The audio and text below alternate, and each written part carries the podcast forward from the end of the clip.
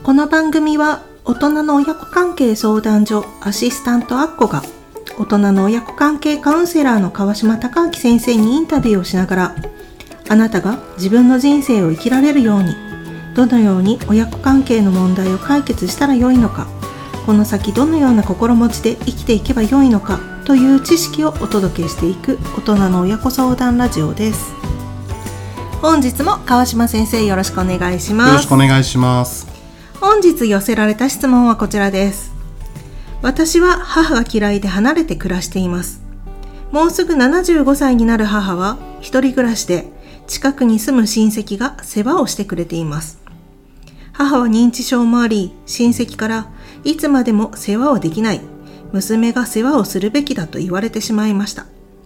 母に会うのは怖いし世話をしたくないのですがいつまでも親戚にお世話になるのもどうなのかと悩んでいます。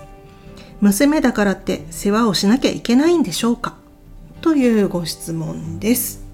先生お願いします、まあ結論から言うと、ん。世話をしなければいけない責任っていうのはないんですよ。うん、うんうんただやっぱりこういう国でねうん。うん生きてるから、ん。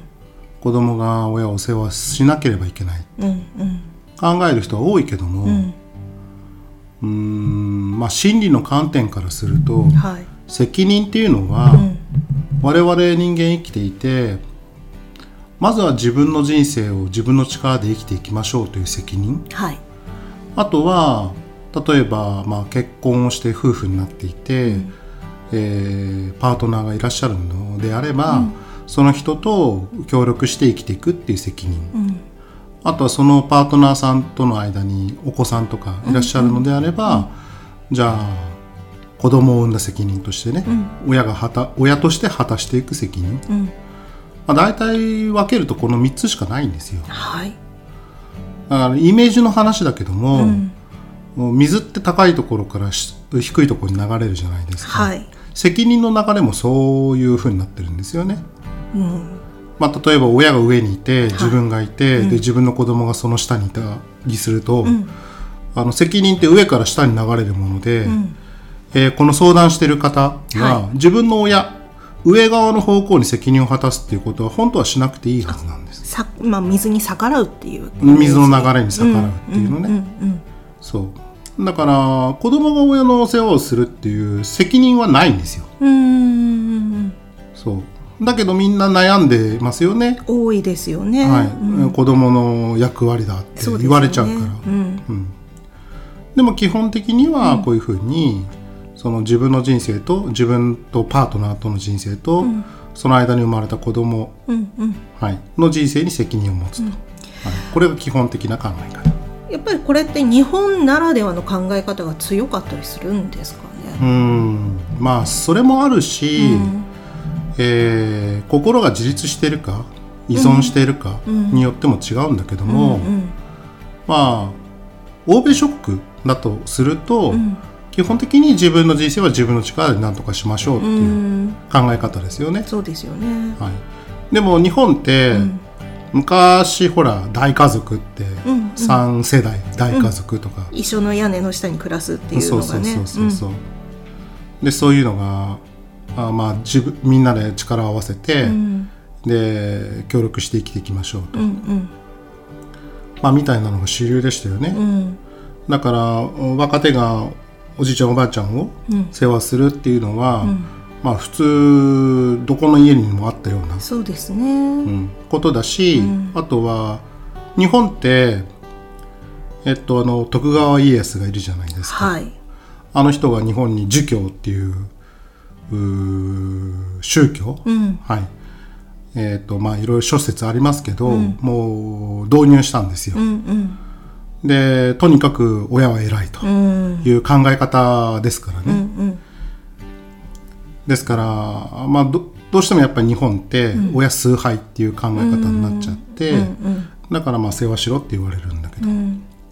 でも全世界的に見れば、まあと、その東アジアっていうところだけ除いて、全体的に見れば、親は親の力で生きていくっていうのが当然の話で、うん子供が自己犠牲をして親を世話しなければいけないっていう考え方は、うん。すごくその偏った考え方なんですよね。うんうんうんで、えー、とこのご相談の中では、うん。まあ、子供娘だからって世話をしなきゃいけないんですかっていうところでは、まあ、しばらくしなくてもいいんだよっていうところなんですけれども、そう思い。まこの今お母様は、まあ、うん。認知症が少しあるようで、うん。で、まあ、親戚近くに暮らしている親戚の方が、まあ、世話をしてくれている状態だと。うん。で、まあ、親戚の方からも、まあ、いつまでもこの世話はできないよって言われているらしいですけど、はい。お母さんはこのどうどういうふうに娘としてしたらいいんですかね？えっ、とまず、ん。責任はないわけですから、はい世話するしないを決めないといけないですね。うんうん。でもうすでにしたくないって気持ち決まってるので、うんあとは自分が世話しなくてもいい方法を模索するしかなくって、うんうん。まあ、例えばそれが、えー、と地域にあるん。地域包括支援センターとかね、はいはい。はい、年配の方のその介護とか介助っていうところを、その地域としてどうやって支えていくのか、そういったところをお担当してくれる部署がありますから、うん。そういったところにまず相談してみるとか、うんうん。はい、あとは、えー、と地域に多分介護施設ってたくさんあると思うんですよ。うん。そろそろそこら辺に入所するっていうところを考えていかないといけないかもしれないし、うんはい、あとはやっぱりお金もかかることだけど、ね。基本的には親の財産からうん。その入所費用を賄っていくっていうのが、んまあベターですよね。うんでもそういったことってまあお母さんに会うのは怖いっていうまだ気持ちがあるんですけど会わずにもできるもんなんですかね？あのーまあ今までのサポートしてきた経験でしかないですけど、はい。まあ例えばその一番まあ優先されるべきは親の意思だと思うんですよ、うん。入りたい入りたくない、あるわけだから、うん。